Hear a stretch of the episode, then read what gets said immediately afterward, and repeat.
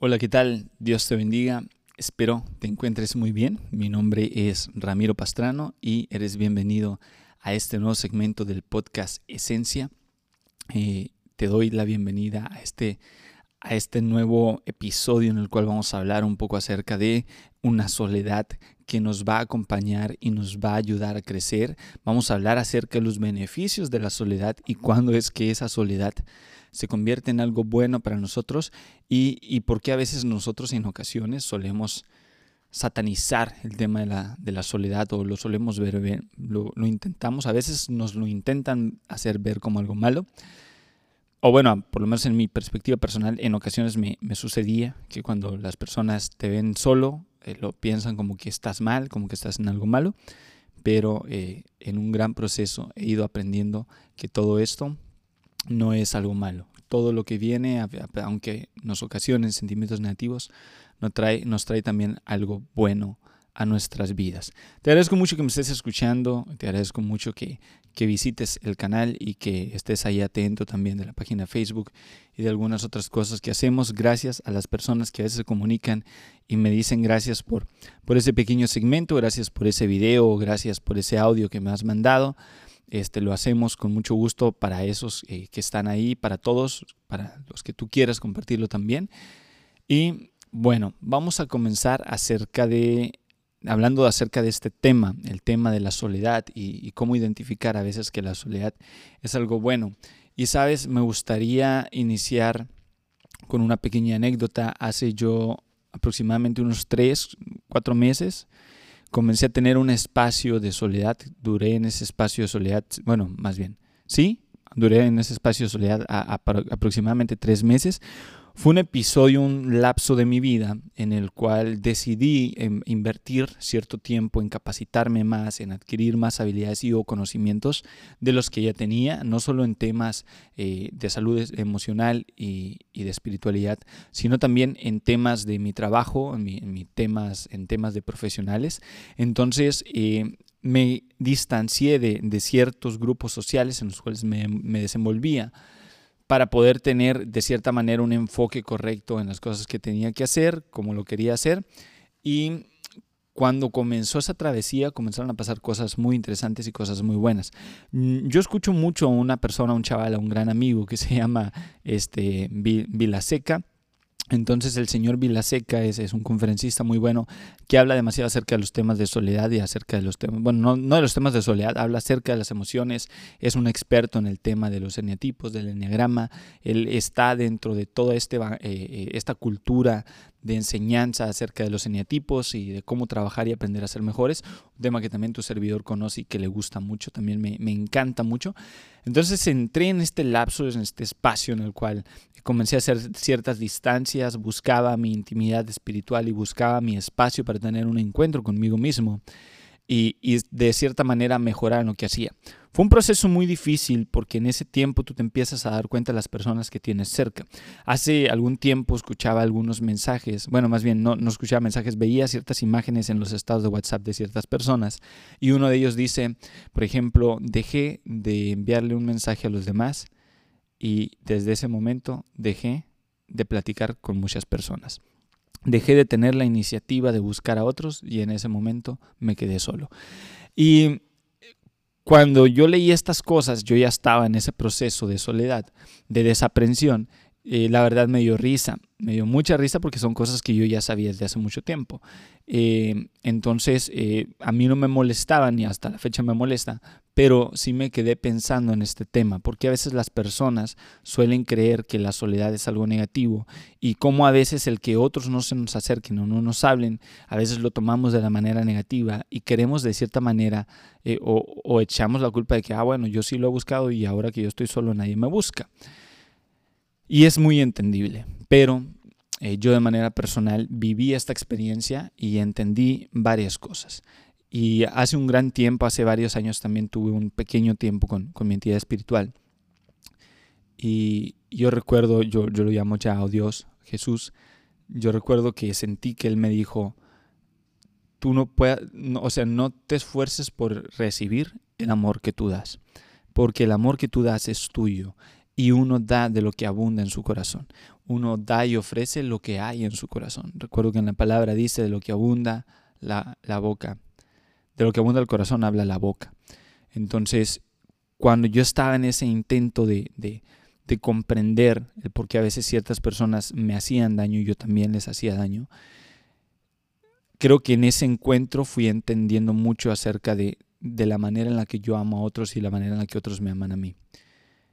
Y cuando vengo a hablar este tema de la soledad, entendí que los procesos de soledad de cada quien son diferentes y cada proceso de soledad te va a traer algo bueno e incluso te puede traer algo malo, pero de ti depende la forma en la cual trabajas con esa soledad para poder salir adelante, para poder utilizar a tu favor esas debilidades o fortalezas que tú tengas en la terapia de pareja que, que, llevamos mi esposo y yo con otras personas, nosotros somos los encargados ahí de la terapia de pareja, les enseñaba algo. Una persona se acerca y me dice, quiero estar sola, quiero estar sola, quiero alejarme, quiero tener mi espacio porque en mi casa todo el mundo me grita, todo el mundo este, está siempre eh, buscando cómo hacerle daño a otros, me siento muy incómoda en mi hogar, etcétera, etcétera, etcétera. A lo cual fuimos e hicimos un ejercicio en el cual comenzamos a, poner en un pizarrón, en una pizarra, empezamos a listar todas las cosas buenas y malas que esa persona hacía para sí misma.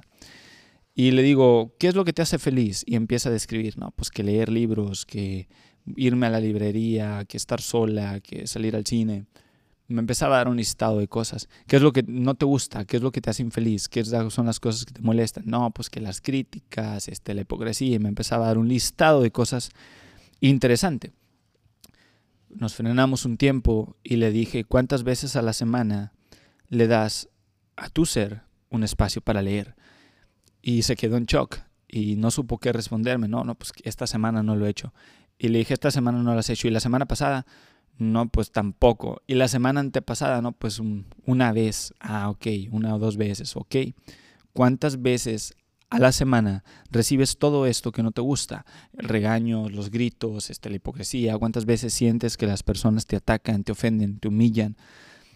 Y la persona me dice, pues todos los días y todo el día. Y esta es una parte gran, muy importante para el tema de la soledad.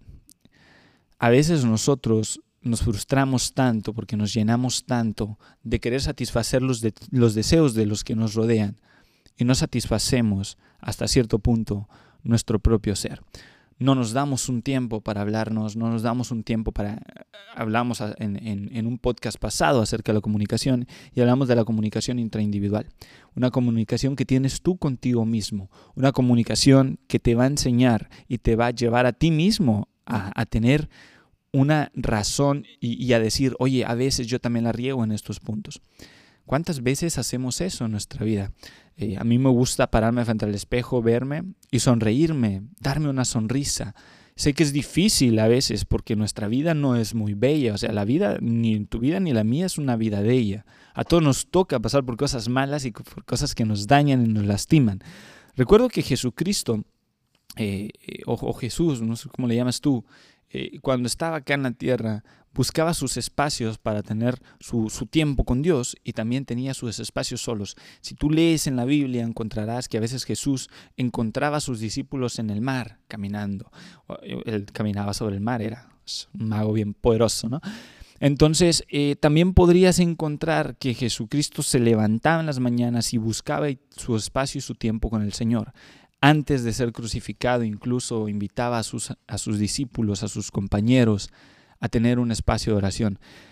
Y, siempre Jesús estaba buscando ese, ese, lapso en el cual se les perdía. Recuerdo que Jesús les decía, miren, ¿sabe que hay mucha gente? Yo me voy a ir por este lado, ustedes váyanse en la barca y los veré en el otro pueblo. Y Jesús llegaba al otro pueblo, quién sabe cómo. Este, y Jesús iba y tenía su espacio él solo. Y aparte, pues imagínate, es una persona que era famosa en aquel tiempo y todo el mundo quería estar con él. Y sus discípulos aparte estaban todo el día con él. Obviamente el tipo, el chaval, buscaba un espacio para sí mismo, para platicar consigo mismo. Y recuerdo varias partes en la Biblia en las cuales Jesús este, se molestaba porque pues por lo menos otras personas eh, este, lo querían seguir así y él les decía, no, pues yo me voy a ir para otro lado, luego los veo. Entonces, el tema de la soledad a veces nosotros lo, vemos como algo malo o negativo. A veces creemos que la soledad, o más bien en el tema de la comunicación, a veces la soledad nos comunica cuando una persona está inconforme, cuando una persona está lastimada y se quiere ir. Y cuando vemos la soledad como algo negativo, cuando vemos a alguien que está solo y nosotros generalmente pensamos en ella de estar triste, no necesariamente va a ser así. Y a veces también es necesario que nosotros digamos, sabes que yo necesito mi espacio conmigo mismo, mi espacio solo y retirarnos. Mi esposo y yo estamos por tener un, retiro de parejas con, nuestros compañeros, nuestros amigos, y para tener un espacio entre parejas y aparte de ello buscamos, o sea, hay, espacios en los cuales yo le digo, voy a irme a orar, voy a irme a tener mi espacio, mi meditación, etcétera, etcétera. Incluso cuando damos ahí lo de la terapia pareja, incitamos espacios de meditación. Entonces, eh, algo muy, muy padre es que, bueno, en este tiempo cuando, cuando aprendí y, eh, el quedarme solo, más bien aprendí sobre la desaprensión al quedarme solo, estaba escuchando a Borja Vilaseca eh, que es mi amigo, no, no, me, no, nos conocemos, pero yo le llamo que es mi amigo, el chaval, eh, escucho sus videos y, y, yo comencé un proceso en el cual decía, ok, qué feliz me estoy sintiendo al separarme de ciertas acciones, de ciertas actitudes, de ciertas personas de mi vida. Qué padre se siente y qué bonito. Y, de, incluso en esos meses ah, fue una incomodidad estar con ciertas personas porque eh, no me sentía cómodo con ellos, no me sentía ser yo con ellos, escuchaba cosas que no me gustaban, veía cosas que no me gustaban. Y para ese entonces me puse a analizar si yo estaba haciendo mal, o sea, yo estoy actuando mal, yo estoy al caso siendo deshonesto, a veces estoy siendo grosero, les falta el respeto y me puse a analizar y en mi listado de cosas incluso le preguntaba a mi esposa y le preguntaba a otros y solo me decían, pues no, o sea, de hecho a veces a ti te responden mal y tú no y tú no, no estás haciendo algo malo, ¿no? Entonces entendí esta parte y en la, en la soledad y empiezo a ver el tema de la, de la desaprensión. Publiqué un, hice una publicación en Facebook acerca del poder del silencio y, hablaba acerca de la soledad en ese sentido. Cuando tú te vas en, en, en la soledad, pero te vas en una soledad sana, puedes entender diversas cosas. La, la soledad en ocasiones cuando tú dices voy a buscar leer un libro, como me comentaba mi compañera, para estar un tiempo sola y conmigo mismo, conmigo misma, a veces eso es negativo. ¿Por qué? Porque recuerdo que le digo a ella, esa es una soledad a veces negativa. ¿Por qué? Porque utilizas el leer un libro para huir de las situaciones de tu vida. O sea, te escapas. A veces vemos la soledad como una escapatoria. Hay personas que se aíslan porque escapan. Y en, en el primer tema es que la soledad es buena cuando es esa soledad tú la utilizas para crecer, te aíslas para crecer, no para huir. A veces he visto personas que huyen de otras personas, se estancan en la soledad y, yo creía que me estaba pasando esto a mí, que yo me estaba desaprendiendo de las personas por estar huyendo de ellas. Suelo analizarme a cada mes y me puse a analizar y, y busco las razones y las causas y después entiendo algo muy padre. Llego a un video en el cual se me enseña en ese video, porque me gusta analizar y aprender a través de videos, y dice, hay ocasiones en las cuales tú vas a seguir caminando y las personas que estaban contigo ya no van a estar ahí, porque ya no están en el mismo nivel emocional, en el mismo nivel espiritual, o ya no tienen los mismos intereses, o quizás tú ya no tienes los mismos intereses que ellos. Tu visión cambia, tu mente cambia y todo lo que tú haces cambia. Has crecido. Y eso implica que si tú creciste al momento de querer reconectar con las otras personas, ya no vas a hacer ese clic igual. La soledad te enseña. El primer punto es que hay que aprovechar la soledad porque la soledad te enseña. La soledad te va a enseñar y te va a hablar a ti como un cargo de conciencia, te va a hablar como si fuera tu conciencia a veces y te va a decir varias cosas acerca de lo que estás haciendo bien y de lo que estás haciendo mal. Dice en la Biblia que a veces uno cede a la actitud de la carne, a veces uno cede a no dominamos nuestro cuerpo, no dominamos nuestro ser. Gálatas, nuestro ser, Gálatas 5, 22, 23 habla acerca de los frutos del Espíritu. Y uno de los frutos del Espíritu es templanza y otro es dominio propio. Y algo que yo le decía a Dios, Dios, estaré saliendo de, me estaré aislando porque estoy teniendo malas actitudes y no me estoy dominando. A lo cual comienzan a señalarme y a ver, a enseñarme cosas las personas que también me rodean, con quienes aún sigo en contacto, y me mostraban que realmente lo que estaba sucediendo es que yo estaba pasando por un crecimiento. Cuando las orugas o las mariposas o, ciertos animales se aíslan, por ejemplo, a mí me gusta usar mucho el ejemplo del águila. El águila vuela hasta la parte más alta, se tumba todas las plumas, se araña, se rompe las, las pezuñas de sus, de sus patas, se destroza el pico en la pared y en ese momento el águila está desnuda, no tiene plumas, está con todo su, su, su, pico deshecho y sus pezuñas pues rotas, ¿no? El águila hace esto a cada cierto tiempo porque empieza a generar una nueva, un nuevo plumaje, le empieza a salir a generarse un nuevo pico y nuevas pezuñas en sus manos. Y es porque el águila crece. El águila se aísla para tener un proceso de crecimiento. Cuando el águila sale fuera, regresa al mundo real, el águila es una águila renovada y una águila nueva. Emprende un nuevo vuelo, un vuelo más fuerte, un vuelo más feroz, tiene una mejor forma de atacar y cazar porque tiene un equipamiento nuevo con el cual ir a ese mundo a luchar. Y la soledad nos enseña en esta primera instancia, nos muestra ciertos conocimientos que nos llevan y ahora vamos más preparados hacia un mundo real. Y cuando vi esto entendía que yo estaba en otro proceso de la águila, estaba eh, permitiendo menguar mi ser y dejando que otras nuevas cosas comiencen a pulir mi ser, mi ser. Comencé a llegar a nuevas situaciones en mi trabajo, comencé a llegar a ciertas partes. Y la soledad me enseñó, la soledad me ayudó a entender. Y entendí que esa desaprensión era porque estaba mejorando, estaba creciendo. Y bueno, este, otra de las cosas que nos enseña la soledad es que te enseña a enfocarte. Cuando tú estás solo, la misma soledad del estar tú solo, tienes de dos sopas. Tienes la primera es señalar a otros o la segunda es señalarte a ti. Yo intenté no señalar a otros y me estaba intentando señalar a mí. Empecé a descubrir cosas y áreas nuevas porque estaba aprendiendo, como te digo, el primer paso es aprender. Y en ese aprendizaje estaba viendo que había cosas que necesitaba mejorar. Me preparé más en, mi carrera profesional, comencé a tener ciertos cambios en mi vida que me empezaron a llevar a vivir eh, un poquito más acorde a las cosas en las cuales me enfocaba.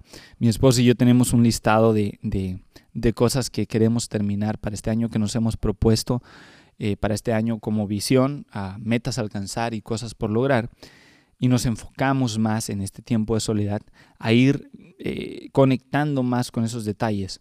Nuestra esposa y yo teníamos el problema o tenemos el problema de que damos mucho para otros, intentamos siempre estar ayudando a otros y en este espacio dejamos de darle a aquellos que, a todo el mundo, digamos así, y le, le empezamos a dar solamente a aquellos que, que, estaban cerca de nosotros, quienes seguían en contacto con nosotros, y de esa manera enfocamos nuestro tiempo, nuestro dinero, nuestra energía, nuestro talento en quienes en realidad lo estaban buscando y no lo estábamos desperdiciando en todos los demás.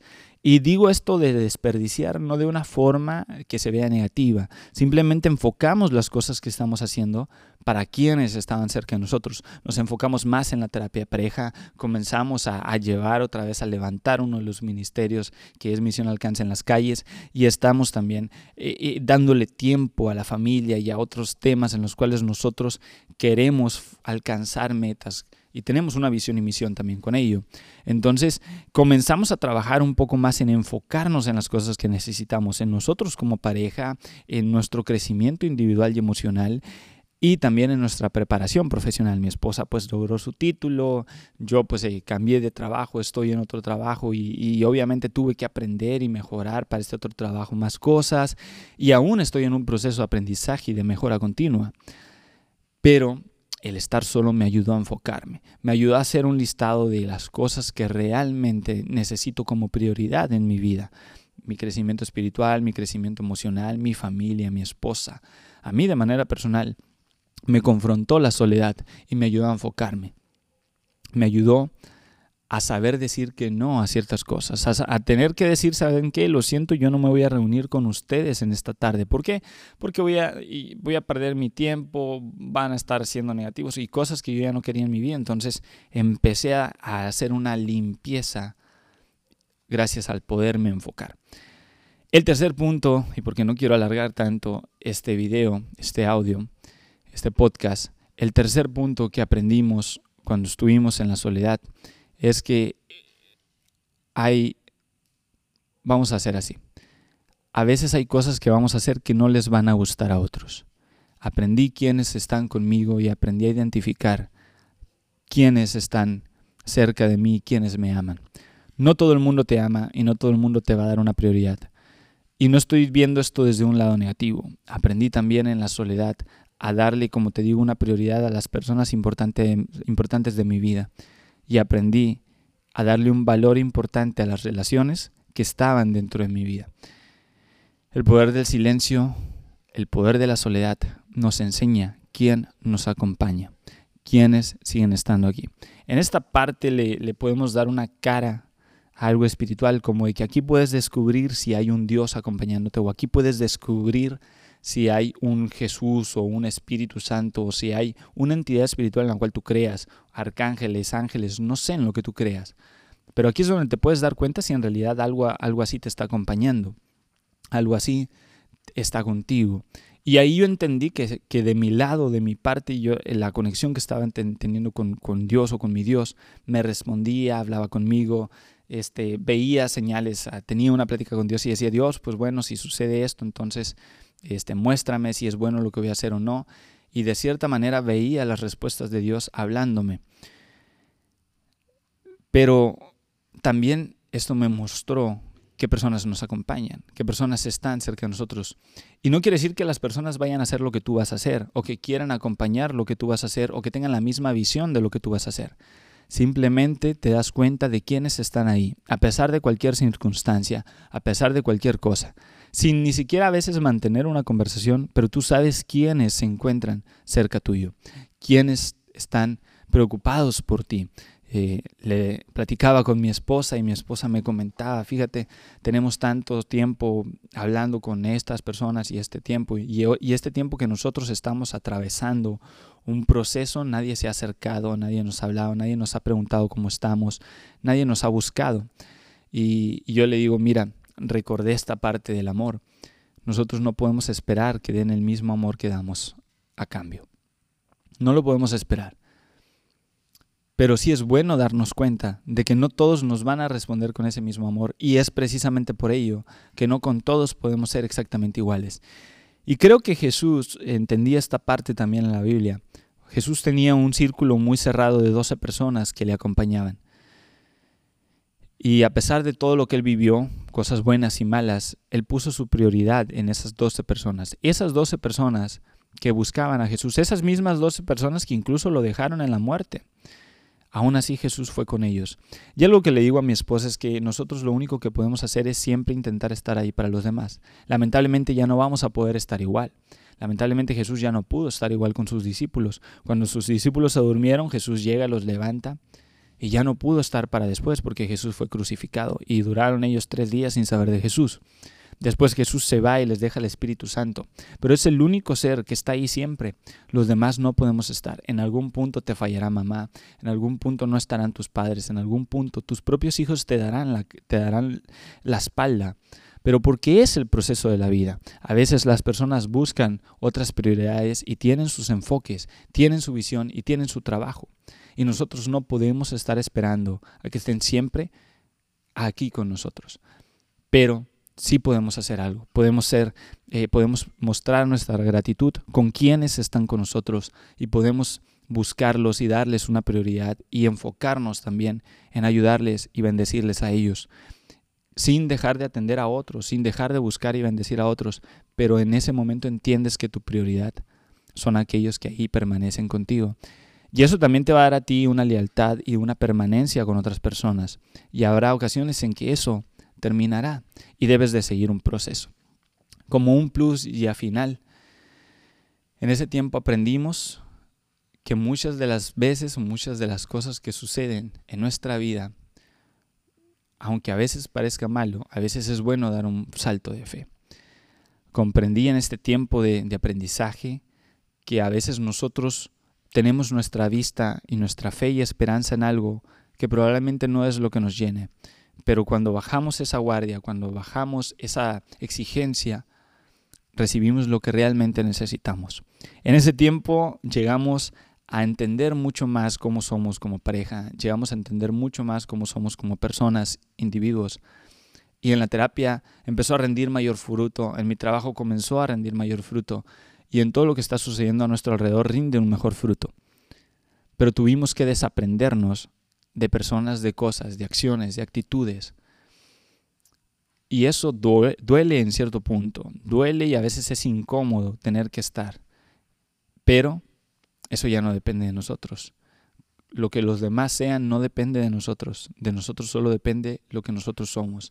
Dice en la Biblia, escucha, desecha lo malo y retén lo bueno. Intentamos comenzar a ver las cosas de esa manera. Intentamos a, apreciar lo bueno que se veía en otros lugares y desechamos lo que no nos gustaba. Y si en ese sentido había cosas negativas en personas que van a llevar su proceso en su momento, decidimos nosotros no involucrarnos más. Les buscamos y si nos necesitan les ayudamos, pero nosotros priorizamos nuestra estabilidad emocional y nuestra salud mental. El tema de la soledad no es algo negativo siempre. El tema de la soledad te ayuda y te bendice cuando sabes vivirla. Cuando en vez de aislarte y alejarte porque estás lastimado, te aíslas porque quieres aprender y crecer, es muy diferente. No vas a ser la misma persona, porque me tocó ver en este mismo tiempo a personas que se aislaron, que tuvieron su espacio de soledad, pero lo hicieron desde la manera negativa. Uno, un ejemplo de una amiga es que ella comenzó a caer en ansiedad y en depresión por no estar bien, por estar incluso dañándose y tener eh, cierta eh, dolor hacia sí misma porque ella creía que alejaba a otros y al hacer eso se empezó a alejar de ellos y lastimó, perdón, lastimó a muchas personas que a la fecha le han volteado la cara. Y de esa misma manera he visto a otras personas que están quedándose solos y abandonados y a veces duele e, intentamos mi esposa y yo ayudar ahí y en ocasiones no se dejan y lo único que nos queda por hacer es orar por ellos. Pero yo te invito a que si tú estás atravesando un momento de soledad, te pongas a pensar qué es lo que estás aprendiendo ese momento o cuál es la actitud que tú estás llevando.